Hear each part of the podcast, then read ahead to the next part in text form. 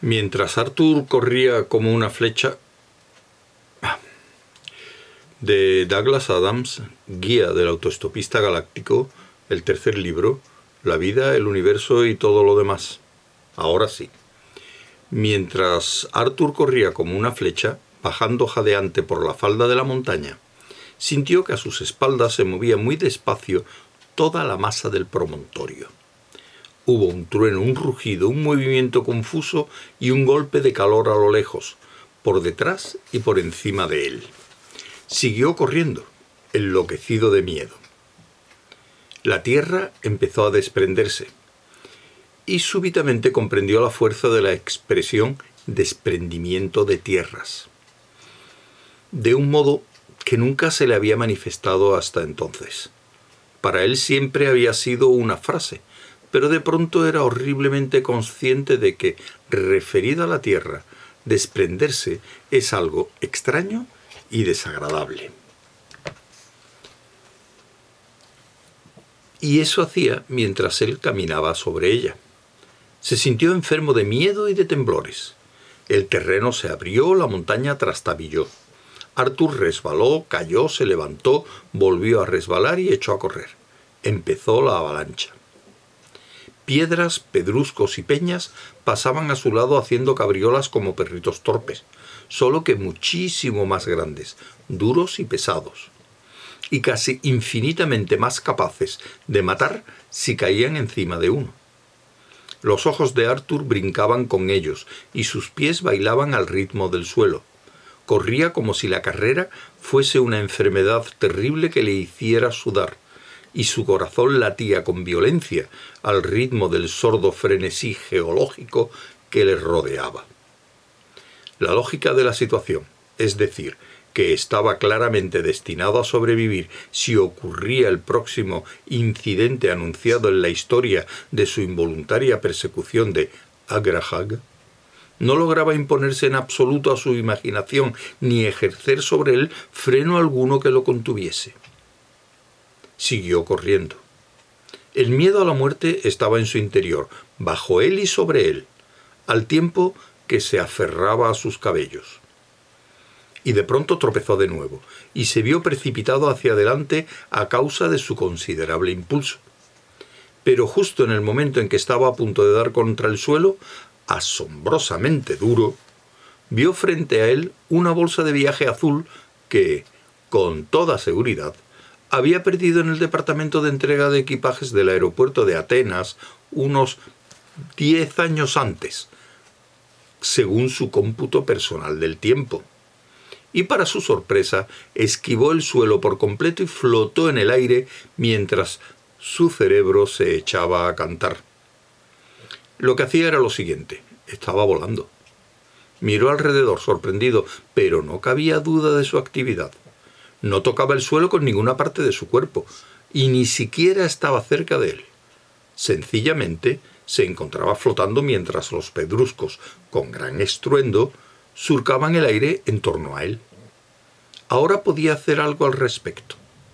Se remontó en el aire, sorprendido por la facilidad del movimiento, y entonces las piedras pasaron por debajo de él.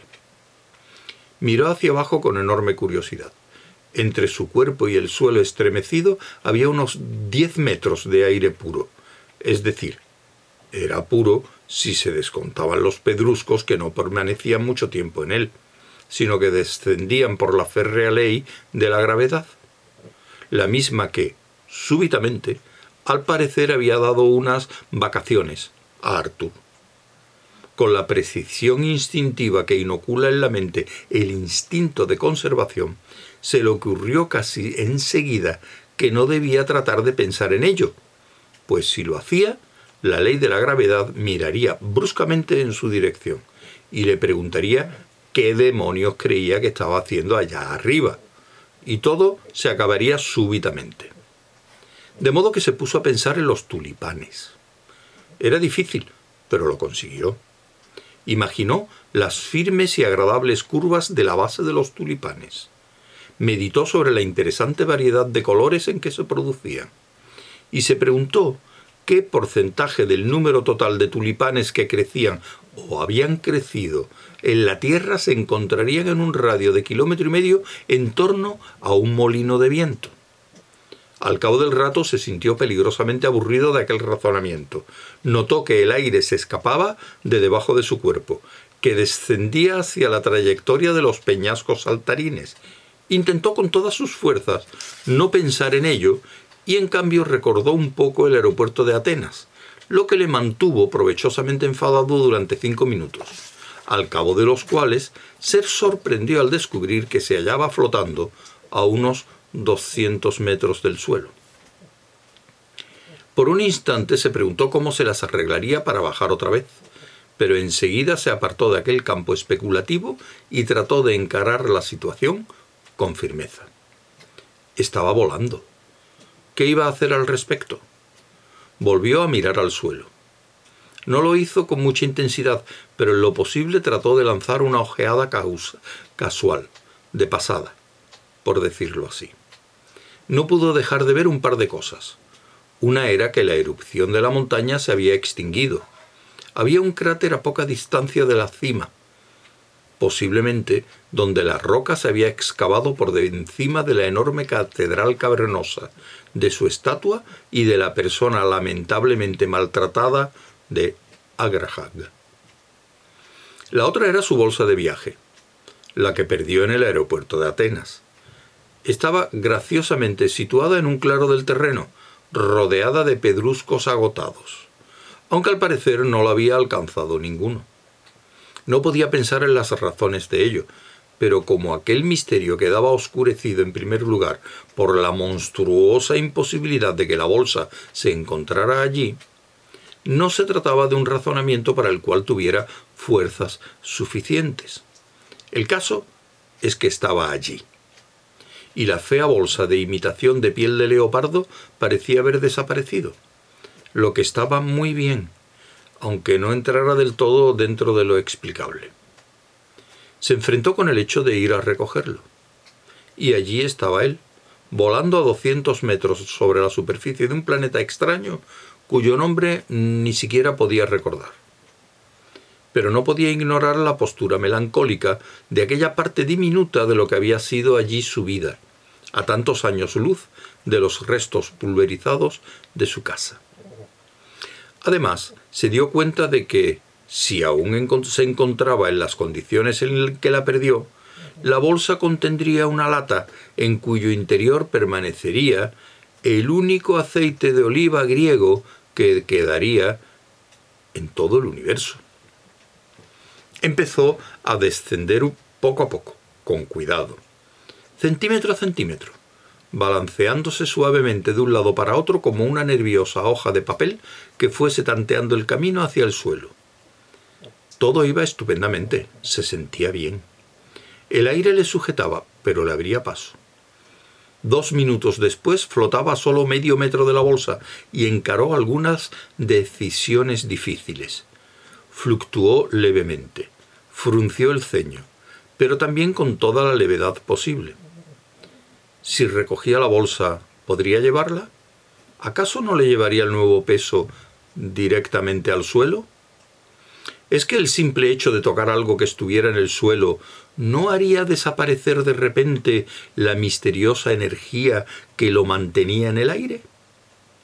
¿Acaso no sería mejor actuar de manera sensata en aquel momento, abandonar el aire y volver al suelo por unos instantes? Y si lo hacía, ¿sería capaz de volver a volar? Cuando consintió que aquella idea penetrara en su conciencia, experimentó un éxtasis tan sosegado que no pudo soportar la idea de perderlo, tal vez para siempre. Esa preocupación le hizo ascender un poco, solo para notar la sensación, el suave y sorprendente movimiento. Se balanceó y flotó intentó un descenso rápido. El picado fue tremendo. Con los brazos extendidos hacia adelante, el pelo y la bata ondeando tras él, cayó del cielo, se combó entre una masa de aire a medio metro del suelo y volvió a remontarse deteniéndose al término del arco y sujetándose, solo manteniéndose. Allí se quedó. Era maravilloso. Comprendió que aquel era el modo de recoger la bolsa. Descendería en picado y la cogería en el momento justo de enderezar el vuelo. La llevaría consigo. Tal vez vacilase un poco, pero estaba seguro de que podría mantenerse. Ensayó unos picados más para hacer práctica y le salieron cada vez mejor. El aire en el rostro, junto con el vigor y la disposición de su cuerpo, le hacían sentir una intoxicación espiritual que no había sentido desde... bueno, por lo que podía recordar desde que había nacido. Vagó a merced de la brisa y sobrevoló la campiña que, según descubrió, era bastante desagradable. Tenía un aspecto yermo y desolado. Decidió no mirarla más. Se limitaría a recoger la bolsa y luego no sabía qué hacer después. Resolvió coger la bolsa y ver luego lo que pasaba. Probó a ponerse contra el viento, tomó impulso y viró. Flotó. No se dio cuenta, pero entonces su cuerpo era como un sauce. Se acurrucó bajo la corriente de aire, se inclinó y se precipitó en picado. El aire se apartaba a su paso, haciéndole vibrar de emoción. El suelo fluctuó de modo incierto, ordenó sus ideas y se alzó suavemente para recibirle, brindándole la bolsa con las rajadas asas de plástico vueltas hacia él. A mitad de camino hubo un momento de peligro inminente. Dejó de creer en lo que estaba haciendo y por eso estuvo a punto de caer. Pero se recobró a tiempo. Pasó rozando el suelo, metió el brazo con suavidad entre las asas de la bolsa y empezó a remontarse de nuevo. No lo logró.